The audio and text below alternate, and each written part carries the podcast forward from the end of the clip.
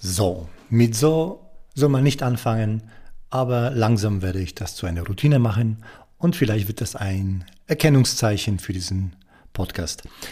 Ich habe hier vor zwei Wochen in unserer Küche mit meiner Frau gesessen und wir haben uns über das Thema Vertrauen unterhalten. Nun sitze ich ganz alleine, aber das passt zu dem Thema, weil das Thema heute ist ähm, Selbstreflexion. Und äh, müssen Führungskräfte über sich selbst sich Gedanken machen? Oder wie das so schön heißt, muss ich mir selber auf die Schliche kommen, ohne mein Selbst zu beschädigen? Und Selbstreflexion, ich nenne das für mich eine Bühnenkompetenz. Warum das Bühnenkompetenz ist, erkläre ich dann ein bisschen später. Hat nichts mit dem Auftreten zu tun, hat nichts mit, den, mit einer Bühnensau zu tun, hat etwas zu tun mit der Kompetenz, sich selbst und die Umwelt distanziert mit einem ironisch, heiteren ironischen Blick zu betrachten und ähm, erforschend, neugierig bleiben, wieso passieren solche Dinge, wozu passieren sie und ähm, was ist mein Anteil daran und wie kann ich etwas ändern, muss ich etwas ändern. Die Frage stellt sich immer, müssen Führungskräfte Innenschau betreiben? Man könnte sagen, ja, sie müssen das tun, weil sie ja mit Menschen zu tun haben, weil sie Verantwortung nicht nur für sich übernommen haben, sondern für die anderen. Deswegen müssen sie es tun. Auf der anderen Seite, man kann sie dazu nicht zwingen. Das heißt, vielleicht anders gesagt, wenn ich jetzt auf meine Erfahrung schaue, es geht jetzt gar nicht darum, sich überall nach Angeboten umzuschauen, wo kann ich bitte ein Seminar, wo kann ich bitte ein Training oder Coaching dazu äh, suchen, wie reflektiere ich mich selbst und was ich dazu brauche. Dazu glaube ich auch, es gibt jede Menge Literatur und jede Menge Angebote. Ich habe selber letztes Jahr mit meiner Frau ein Buch zum Thema äh, Berufung geschrieben und da gab es auch einige Tests und es gibt einige wahnsinnig viele Methoden. Ich würde gerne mich aber noch auf eine Sache konzentrieren und zwar auf die Bereitschaft im Leben, weil das Leben ruft uns oft zu, die Bereitschaft, einen Schritt zurückzugehen und zu sagen, oh, okay, das, was da jetzt vorgefallen ist, dass es mir passiert ist, könnte ich nutzen, um mal innezuhalten und mich zu fragen, was läuft hier ab? Will ich so weitermachen? Kann ich so weitermachen? Mag ich so weitermachen? Was will ich hier verändern?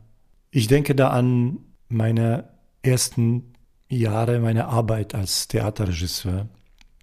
Zuerst als ähm, Regieassistent und das ist schon länger her, das sind etwa ähm, 30 Jahre her. Und ähm, ich war in einem äh, Führungskontext, der verlangte von mir ein bestimmtes Auftreten. Das war ein, ein großes Stadttheater und ich habe von meinem äh, Regielehrer gelernt, egal wer dich angeht im Theater, wer, wer dich anschreit, ob das auch dein Vorgesetzter ist, schrei zurück. Und die Kultur, die ich dort begegnet bin, die war, das war eine Kultur, in der sehr wichtig war, sich durchzusetzen.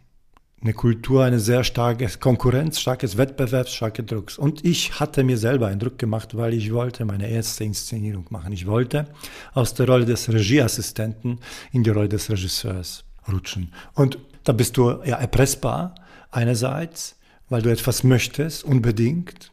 Das war mir damals nie so klar, wie stark ich etwas wollte.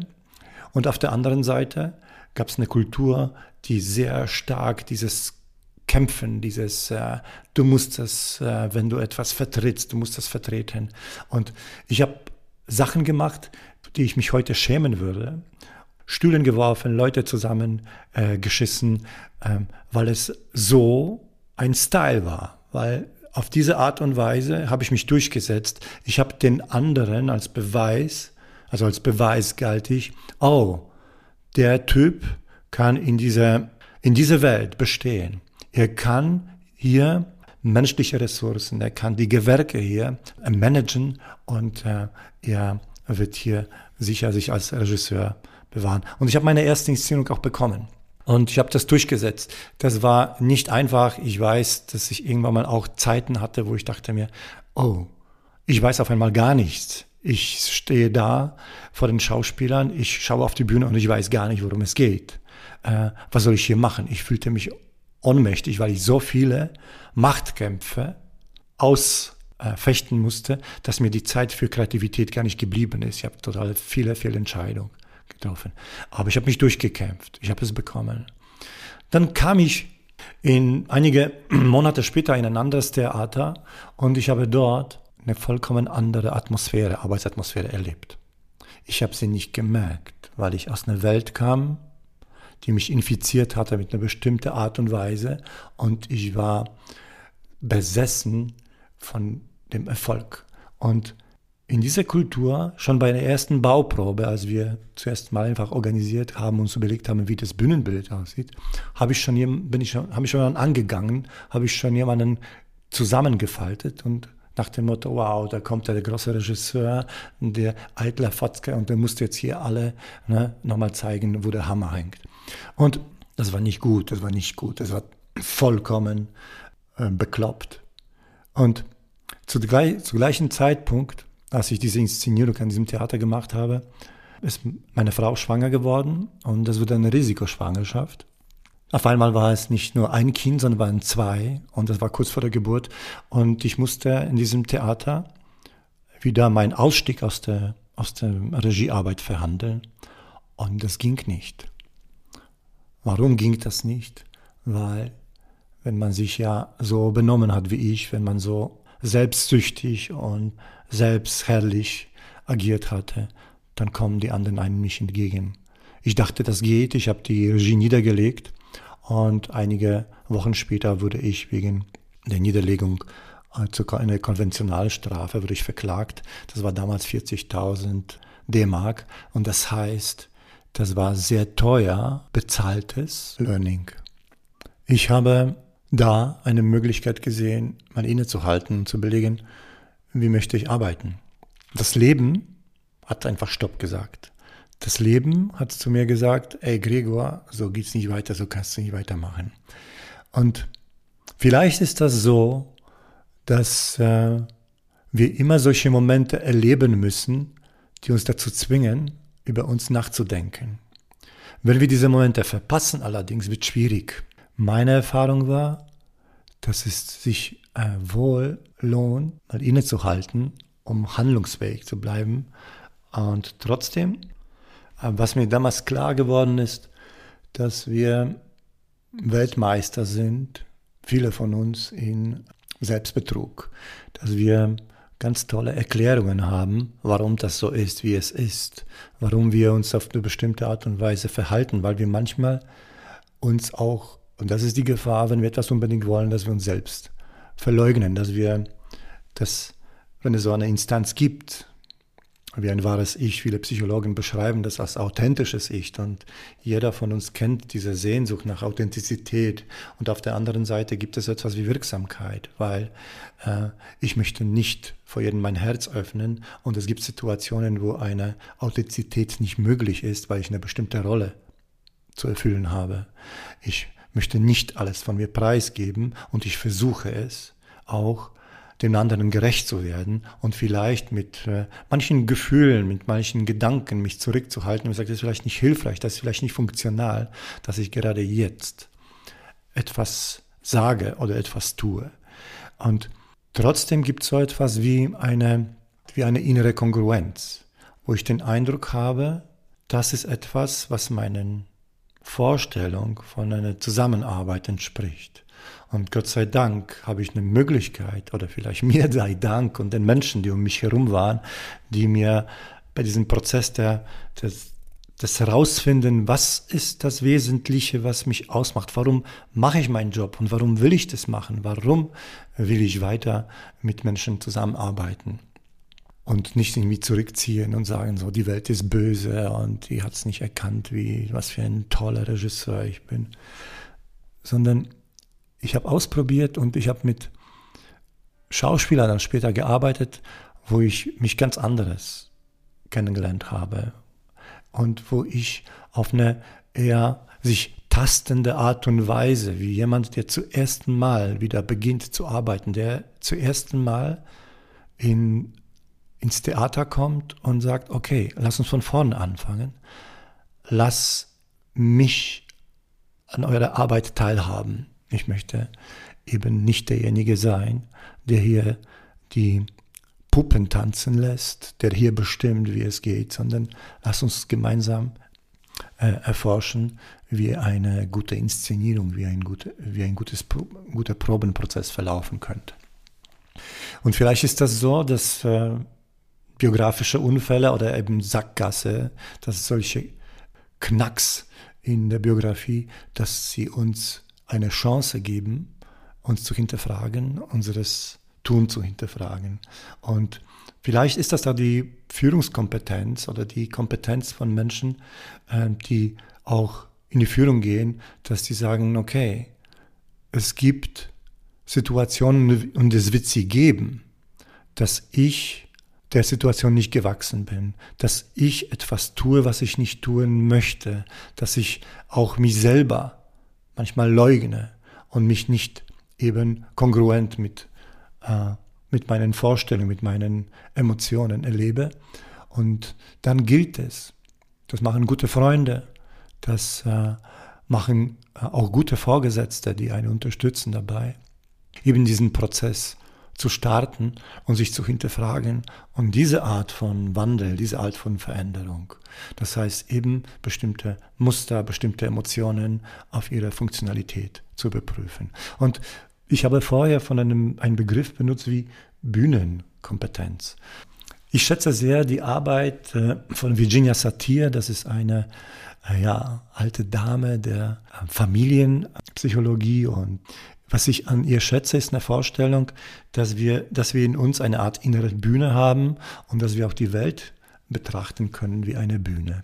Und da als Regisseur, und äh, ich glaube, das bleibe ich leben lang, jemand, der etwas beobachtet und mich selber auch da beobachtet und sagt, okay, was läuft hier gerade? Was passiert gerade mit mir? Was passiert mir gerade mit mir, wenn ich mit meinen Söhnen spreche und auf einmal mich selbst erlebe als nicht wirksam?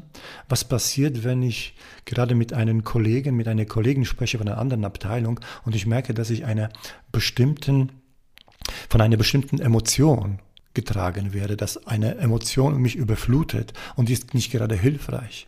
Und habe ich eine Möglichkeit, immer wieder, und manchmal kann ich mich in diesem Moment nicht steuern, aber immer wieder einen Schritt zurückzugehen vor- und zurückspulen und sagen, was ist hier gelaufen?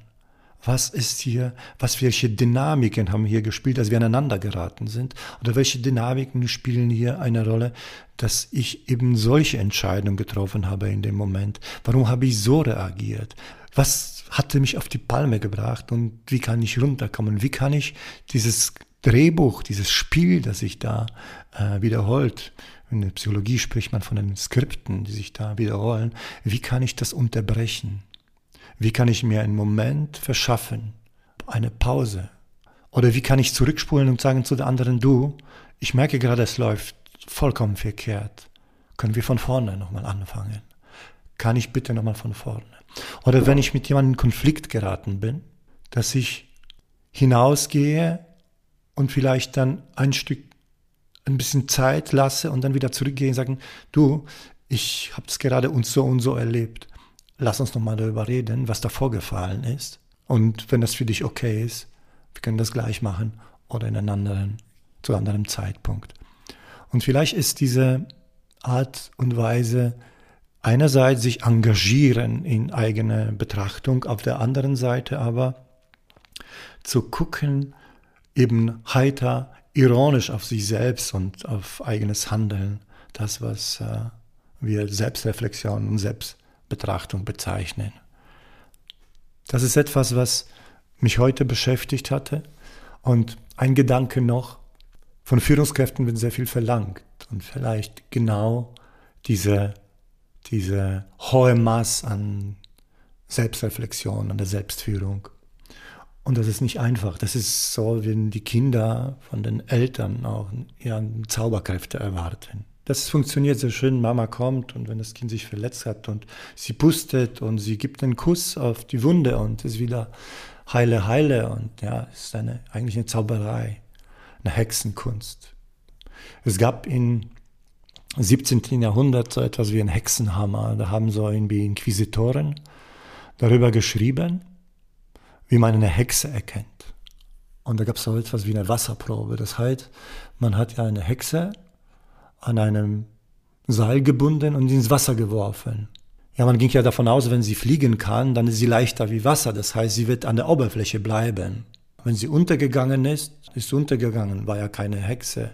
Naja, nun war sie tot. Und vielleicht ist es auch so, dass die Führungskräfte und wir alle, also Mitarbeitende, Führungskräfte sind Mitarbeitende auch, die haben auch ihre Führungskräfte, dass wir von uns manchmal sehr viel verlangen und manchmal uns so behandeln, wie damals die Inquisitoren, die Hexen, dass wir uns manchmal Sachen zumuten, wo wir denken, okay, eigentlich ich gehe da rein, ich habe vorher nicht geklärt, welche Ressourcen mir zur Verfügung stehen. Ich habe nicht geklärt die Rolle und da springe ich da rein und dann gehe ich unter. Naja, ich hoffe, dass es manchen von euch gelingt zu schwimmen. Das Problem ist nur, wenn es dir gelingt zu schwimmen, dann ist ein Beweis dazu, du hast Zauberkräfte. Und wenn einer Zauberkräfte hat, dann wird es gefährlich, weil die anderen würden sagen, wow, wir haben eine tolle Führungskraft. Der kann zaubern, der kann ja, aus dem Nichts, aus den wenigen Ressourcen etwas machen. Also das ist ja der Nachteil dieser Probe. Bitte achte auf dich, bitte warte nicht so lange, bis du in der Sackgasse bist, warte nicht so lange, bis das Leben dir ein Bein stellt und du dann denkst, oh, war es irgendwie falsch abgebogen, muss man vielleicht anders machen. Aber wenn das Leben dir das hin und wieder Signale gibt und dein Körper weiß das ganz genau, wenn dein Körper äh, kann das ganz genau erkennen, wann du dich verausgabst und wann du zu viel von dir erwartest. Achte auf dich und schau, dass du schon vorher hin und wieder dich fragst, wenn dein Körper die Signale sendet, okay, ist vielleicht eine Zeit, mal kurz innezuhalten und zu überlegen, was läuft hier, warum, welche Rolle spiele ich da in diesem Stück und diese, genau diese Bühnenkompetenz, sich zurückzulehnen, auf eine Distanz zu gehen und zu schauen und trotzdem sie selbst und die anderen dabei mögen, weil das ist die Voraussetzung dieser guten Bühnenkompetenz. Das wünsche ich dir und das wünsche ich auch mir bei meiner weiteren Arbeit mit Menschen. Und wie immer, zum Abschluss gibt es ein Gedicht. Diesmal gibt es ein Gedicht, das ich selbst geschrieben habe. Und das ist ja einer Pause gewidmet, die so wichtig ist, hin und wieder eine Pause zu machen. Und meine Großmutter. Dieses Gedicht stammt aus einem Zyklus, da geht es, dieser Zyklus heißt Lösungsgymnastik und äh, hin und wieder werde ich in LinkedIn das eine oder andere Angebot veröffentlichen. Und das Gedicht geht so. Ähm, wenn du in Eile bist und deine Zunge dir zum Hals heraushängt, schau in den Spiegel. Eine heraushängende Zunge sieht bekloppt aus. Sei es, du willst Pornostar werden Mach es besser wie meine Großmutter. Sie setzte sich hin, tat nichts. Sie wartete, bis ihre Seele nachkommt. Sie hatte eine Seele, die getrödelt hat. Vielleicht ist auch deine Seele nicht die allerschnellste. Sei also lieb zu ihr und warte kurz, bis sie nachkommt. So, mit dem So beende ich jetzt den heutigen Podcast und ich wünsche dir alles Gute, bleib gesund und kugelrund und bis zum nächsten Mal.